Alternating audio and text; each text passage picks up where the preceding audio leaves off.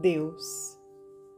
Quem, senão Deus, criou obra tamanha, o espaço e o tempo, as amplidões e as eras, onde se agitam turbilhões de esferas, que a luz, a excelsa luz, aquece e banha?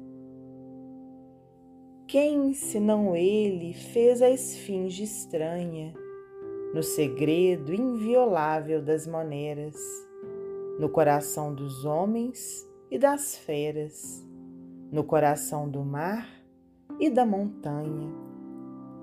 Deus, somente o eterno, o impenetrável, poderia criar o imensurável e o universo infinito criaria.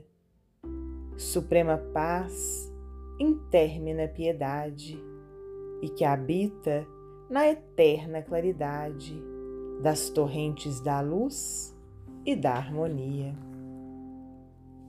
Antero de Quental, psicografia de Francisco Cândido Xavier, do livro Parnaso de Além Túmulo.